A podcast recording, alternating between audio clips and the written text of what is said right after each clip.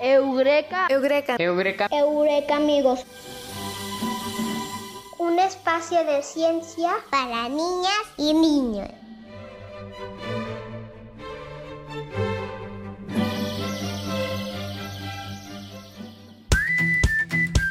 Hola, bienvenidos a Eureka Amigos. Un espacio de ciencia para niñas y niños. Esperamos que nos acompañen todas las semanas para escuchar un poco de lo que sucede en la ciencia y esta es una producción de la Universidad de Guanajuato y la Secretaría de Educación de Guanajuato para todos los niños del estado. Hoy tenemos un programa súper especial porque tenemos una invitada muy interesante, ¿verdad, Pau? Así es, la doctora María de Jesús Puy y Alquiza, una experta en el tema que vamos a tratar hoy, que es sobre las rocas. Bueno, ella es geóloga, ella trabaja en el Departamento de Geología de la Universidad de Guanajuato y pues, pues vamos a escuchar a Yosune para los Eureka Amigos, no le digan a nadie, pero Yosune solo es para los Eureka Amigos y Yosune nos va a contar pues qué son las rocas. ¿Tú sabes qué son las rocas, Bruno?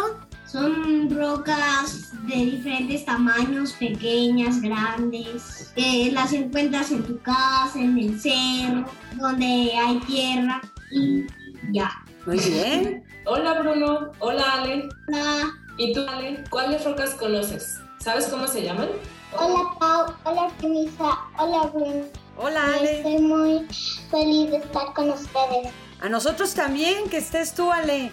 Yo conozco las piedras y los minerales de diferentes colores. ¿Has visto muchos? No muchos, pero mi favorito es el cuarzo. Ah, así es, es muy bonito. A mí también. Como... Porque es rosa, ¿no? Un cuarzo rosa ese muy bonito. Para los collares o para un anillo. Sí. Muy bien, entonces comenzamos.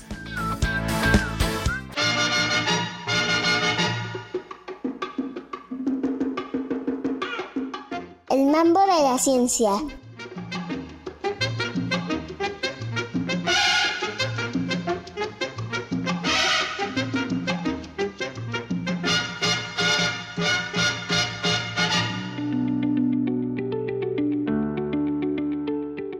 Las rocas.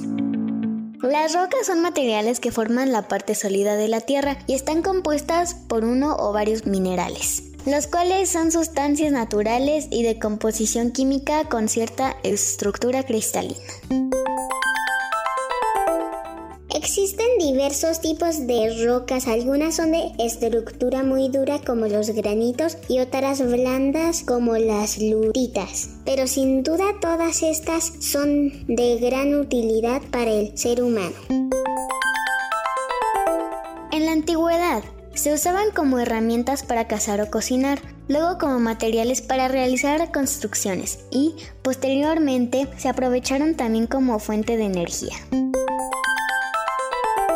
La clasificación de las rocas se puede dar por su color, dureza o utilidad, pero la clasificación más empleada es por su origen. Hay rocas magmáticas o ígneas, rocas sedimentarias y rocas metamórficas. Las rocas ígneas intrusivas son aquellas que se obtienen del magma, que son las masas que se encuentran en las capas más profundas de la Tierra. Una vez que el magma se enfría y se hace sólido, se convierte en rocas como el granito. Este tipo de rocas suelen ser muy duras y si se observa de cerca se puede apreciar los minerales que las forman. Las rocas ígneas extrusivas se forman cuando el material magmático asciende hacia la superficie por un conducto volcánico y se enfría afuera dando lugar a las riolitas. El segundo tipo de rocas son las sedimentarias, se forman a partir de restos de otras rocas o sedimentos. Este proceso se da por diferentes factores en el medio ambiente que debilitan la roca y provocan su fragmentación. Los productos o sedimentos generados son transportados a otro sitio por el viento o el agua de los ríos donde se depositan gradualmente en capas formando las rocas sedimentarias. Por último, las rocas metamórficas, que son aquellas que se forman a partir de otras rocas debido al aumento de presión y temperatura, es decir, que tiene una transformación. Un ejemplo es la caliza, que es una roca sedimentaria y se convierte en mármol. En cada territorio podemos encontrar diferentes tipos de rocas. Por ejemplo, en México abundan las rocas carbonatadas, sedimentarias y volcánicas. El proceso de formación de una roca puede llevar millones de años. Este proceso se explica en el conocido como ciclo de las rocas. Los lugares donde extraen las rocas y los minerales se denominan yacimientos, los cuales se encuentran en superficies de la Tierra o a gran profundidad.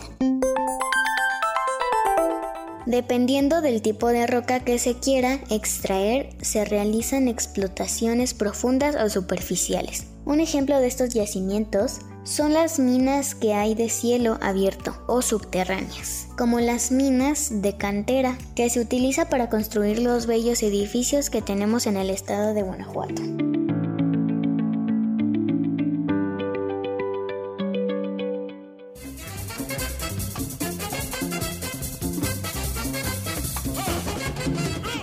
Eureka amigos, un espacio de ciencias para niñas y niños.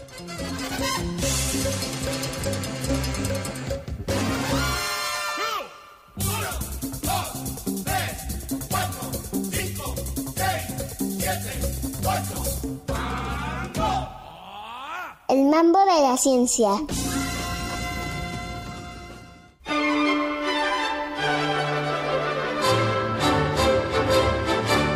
Pues ya estamos aquí, como les dijimos, con la doctora Yosune para los Eureka amigos. Hola Yosune, ¿cómo estás? Hola Camisa, muy bien, muchas gracias.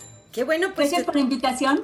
Ah, no, gracias a ti porque tenemos muchas preguntas, ¿verdad, Pau? Así es, hola Yusune, qué gusto estar aquí contigo y qué gusto que nos escuchen hoy, Eureka amigos. Así que bueno, pues creo que es un tema bastante amplio y queda mucho para qué hablar. Entonces, ¿qué tal si empezamos por saber quién se encarga del estudio de las rocas? Bueno, el estudio de las rocas lo tienen los geólogos. Los geólogos son los profesionistas que realmente estudian las rocas, pero bueno, no solamente eso, ¿eh? Hay que, hay que enfatizar también que el geólogo estudia la tierra, estudia su historia, su composición, su estructura, estudia la evolución de la tierra a lo largo del tiempo y también los recursos naturales, por lo que la roca viene siendo un recurso natural, lo mismo obviamente que los fósiles, que los sedimentos y bueno, y no solamente nos quedamos en eso, ¿no? También el geólogo estudia los volcanes, lo que viene siendo la tectónica de placas, donde hay lugares donde hay mucha sismicidad. Y además de todo eso, también tiene que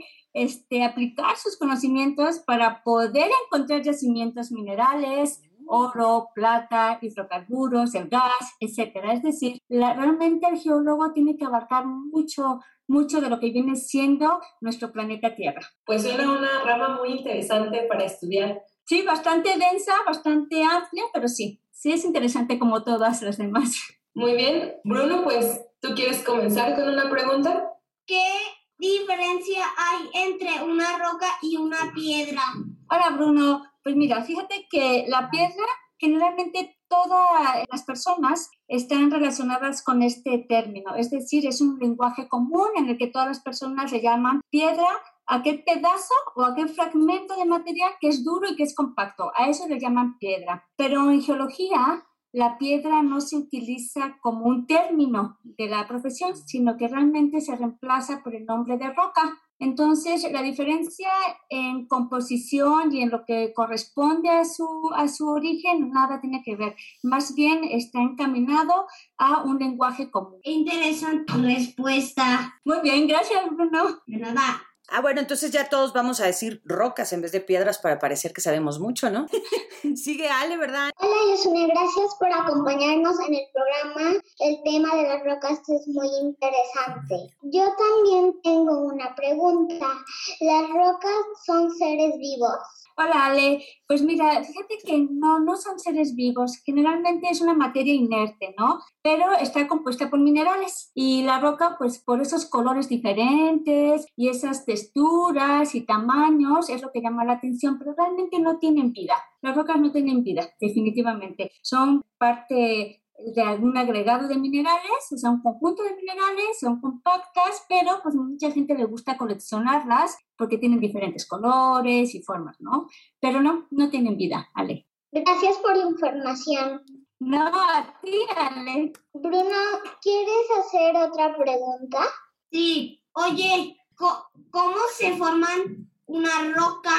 Ah, muy bien, esa pregunta sí está bien, bien, bien tediosa y bien este, complicada, pero voy a tratar de explicar lo mejor que se pueda, ¿va? Lo que pasa es que las rocas están clasificadas por tres grupos. Tenemos rocas ígneas, tenemos rocas sedimentarias y tenemos rocas metamórficas. Cada una de estas rocas tienen diferentes procesos para que se formen, ¿no? Por ejemplo, una roca ígnea puede ser intrusiva, ¿Por qué? Porque es aquella que se va formando con un material de magma, es decir, esta, esta lava calentita, y esta lava calentita no puede salir. Y al no poder salir, entonces em, empieza a enfriarse adentro de la corteza de la Tierra. Y al enfriarse adentro, pues tiene mucho tiempo para poder formarse los cristales grandotes y nos va a dar un tipo de roca que se llaman los granitos. Y luego tenemos otra roca también ígnea, que es la que arrojan los volcanes, que es cuando el material magmático asciende por el conducto volcánico y ya no se le va a llamar magma, se le va a llamar lava, y cuando entra en contacto con la atmósfera se enfría fuertísimo. Y entonces empieza a darnos otro tipo de roca, que son las riolitas, que son las tobas. Y luego, ese es el proceso nada más de las ígneas. Después tenemos las sedimentarias, que aquí sí, fíjense que tiene que ver mucho la lluvia, tiene que ver mucho el sol, en donde rocas que ya existen en la superficie son obviamente desintegradas por estos, estos elementos, tanto la lluvia como el sol, y se van formando granos. Estos granos después son movidos por ríos o son movidos por el viento y se van depositando en un lugar y después empieza ya a litificarse, es decir, a ponerse dura. Y entre rocas sedimentarias tienen las areniscas, los conglomerados y las lutitas.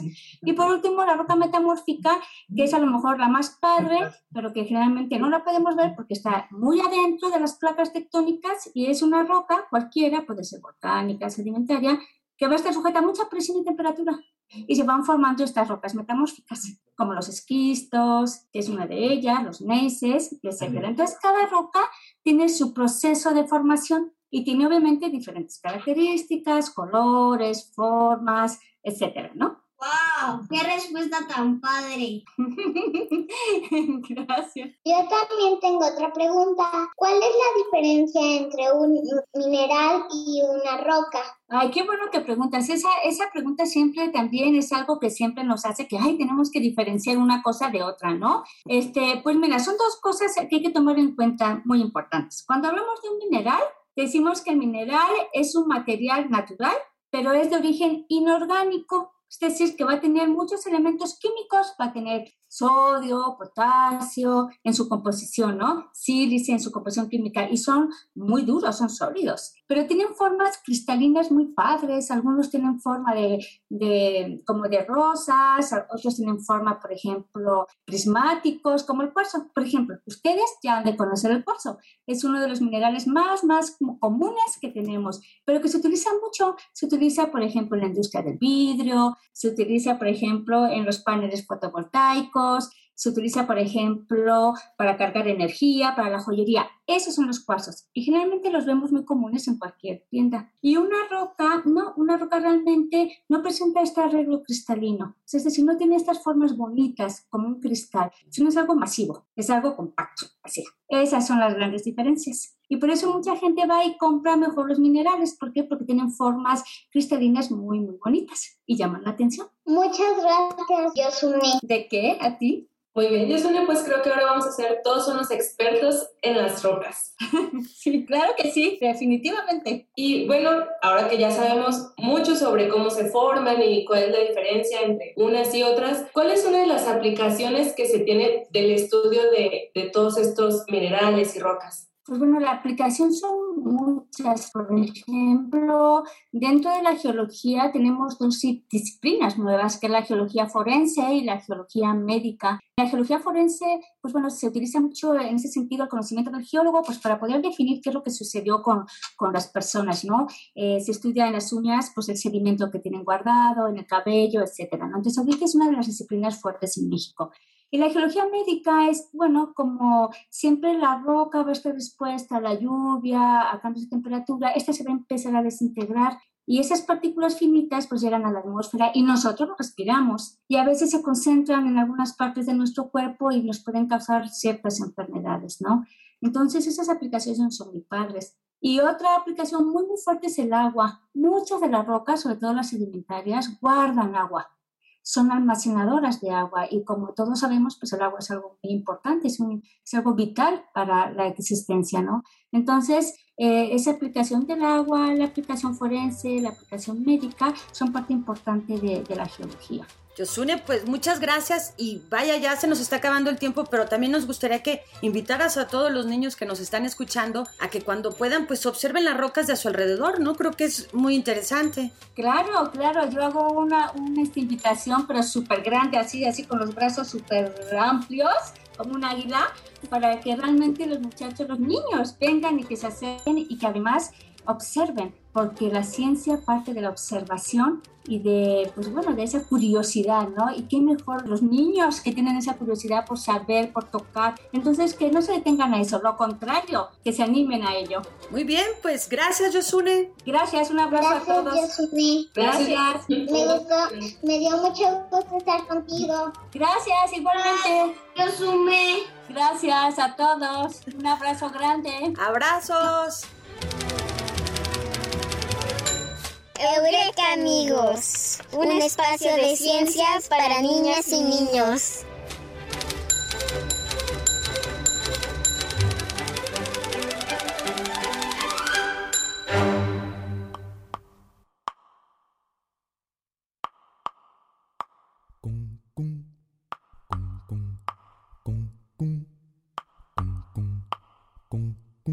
Porque la tierra es mi casa, porque la noche es oscura. Porque la luna es blancura que engorda como adelgaza. Porque una estrella se enlaza con otra como un dibujo.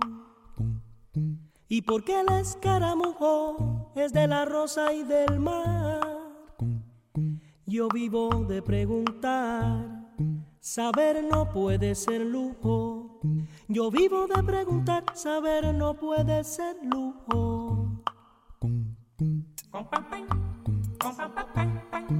Hola, mi nombre es Juanita Arelia Arroyo Márquez, soy de la Escuela Secundaria General del municipio de Dolores Hidalgo. Quisiera saber qué tipo de rocas hay en Guanajuato. Hola Juanita, pues mira, aquí en lo que viene siendo la capital tenemos tres tipos de rocas. Tenemos las rocas sedimentarias que están constituidas por los conglomerados y areniscas. Tenemos también rocas carbonatadas y tenemos rocas volcánicas como son este, las riolitas y las ignimbritas.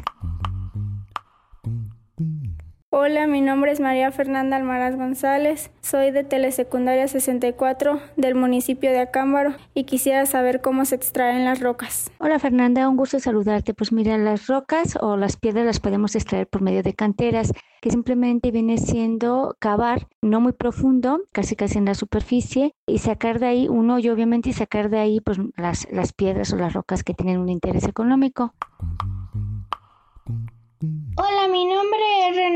Arlet Hernández Camacho. Soy de la Escuela Primaria Narciso Mendoza, en el municipio de Celaya. Y quisiera saber, ¿todas las rocas son muy resistentes? Hola Renata, no, de acuerdo, depende mucho obviamente de su origen, ¿no? Este, no todas presentan la misma resistencia, por ejemplo, tenemos rocas muy duras y resistentes como vienen siendo los granitos y rocas muy blandas que se desmoronan muy fácilmente, que vienen siendo, por ejemplo, las areniscas o las lutitas, ¿no? Entonces depende mucho de dónde se originaron y cómo fue su origen.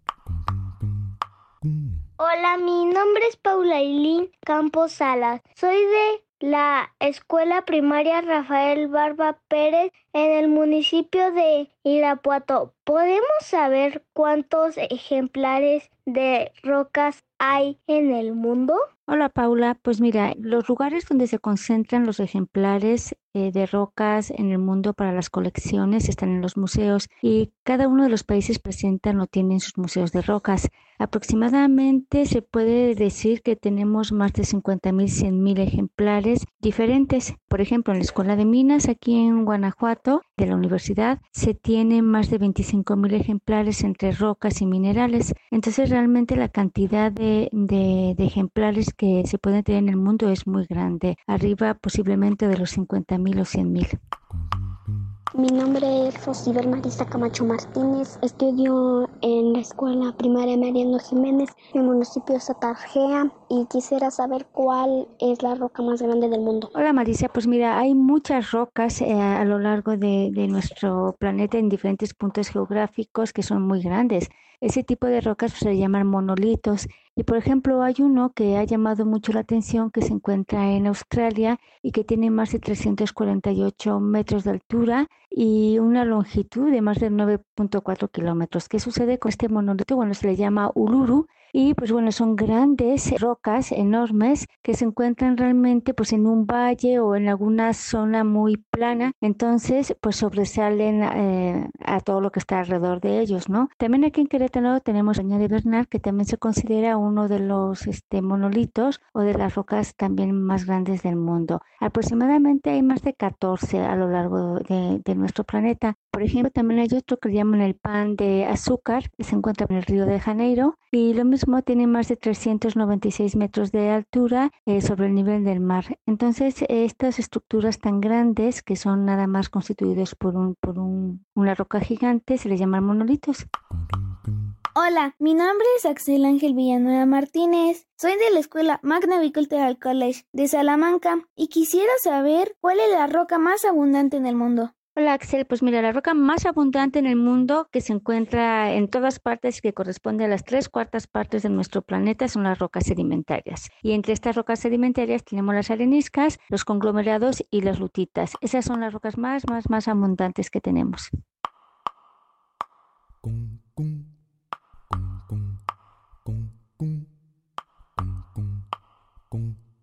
Porque la tierra es mi casa, porque la noche es oscura. Porque la luna es blancura que engorda como adelgaza. Porque una estrella se enlaza con otra como un dibujo. Y porque el escaramujo es de la rosa y del mar. Yo vivo de preguntar, saber no puede ser lujo. Yo vivo de preguntar, saber no puede ser lujo.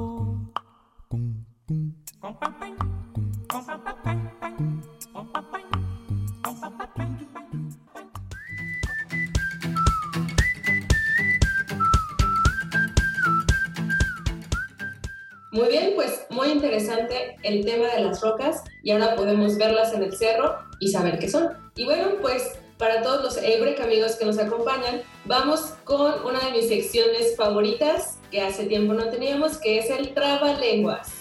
¿Están listos? Sí. Muy bien. A ver, lo voy a decir una vez y luego lo decimos por partes. Y dice así. La foca marioca sentada sobre una roca sostiene en su cabeza una pelota y dice el buzo a la buza. Claro, Clara, tú lo aclaras. ¿Se lo aprendieron? No, para nada. bueno, ¿les parece si vamos a decirlo por partes? Sí. Muy bien. La foca marioca la foca marioca. Foca marioca. Sentada sobre una roca. Sentada sobre una roca. Sentada sobre una roca. Sostiene en su cabeza una pelota. Sostiene en su cabeza una pelota. Tiene una pelota. Y dice el buzo a la buza. Dice el buzo a la buza. Y dice la buza a la buza. Claro, Clara, tú lo aclaras. Clara. Claro, Clara, tú lo aclaras. Muy bien. ¿Pueden repetirlo todo? ¿Completo? No, no. Bueno, seguramente Eureka amigos en su casa sí lo van a repetir completo, creo, Pau. Así es, esperemos que sí. Y bueno, otra de mis secciones favoritas, ¿saben cuál es? Adivinanza. Muy bien, entonces vamos con la adivinanza del día de hoy. Presten mucha atención y también todos nuestros Eureka amigos que nos escuchan en su casa. Dice así, tengo ocho patas cargadas de ventosas y paseo por las rocas meciéndome en las olas. ¿Quién soy?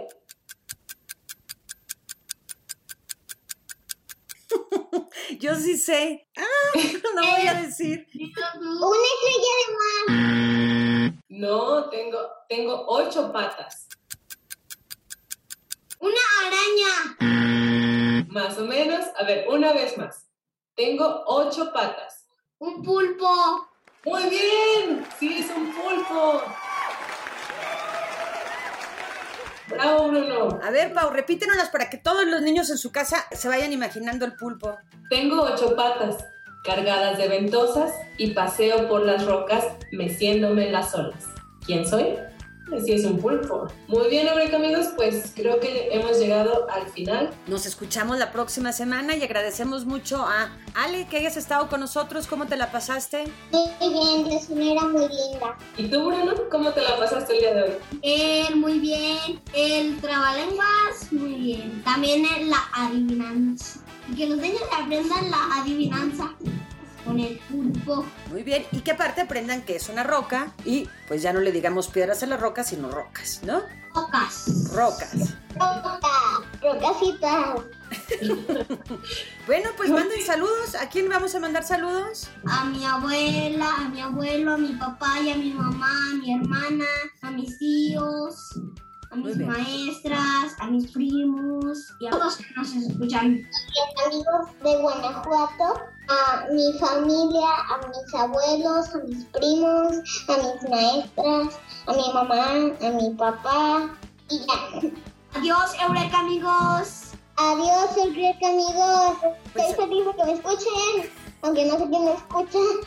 Adiós, Eureka amigos. Adiós, Ale, Pau, Bruno. Adiós. Adiós a todos. Adiós, Fragmento del poema Como tú. Así es mi vida, piedra, como tú, como tú, piedra pequeña, como tú, piedra ligera, como tú, canto que ruedas por las calzadas y por las veredas, como tú, guijarro humilde de las carreteras, como tú, que en días de tormenta te hundes en el cieno de la tierra y luego centelleas bajo los cascos y bajo las ruedas. Fragmento del poema Como tú de León Felipe.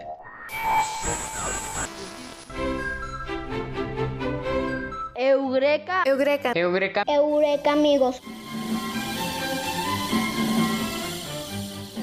Un espacio de ciencia para niñas y niños. Conductores: Artemisa Elguera, Paulina Vázquez, Alejandro Padilla, Bruno Cisneros. Voces: Aime Morales, Ania Morales, Leonel Valdivia. Producción y realización: Claudia Ríos. Este es una producción para Radio Universidad de Guanajuato de la Dirección de Apoyo a la Investigación y al Posgrado y de la Secretaría de Educación de Guanajuato, Gobierno del Estado. Universidad de Guanajuato. Secretaría de Educación de Guanajuato. Guanajuato, Grandeza de México, Gobierno del Estado.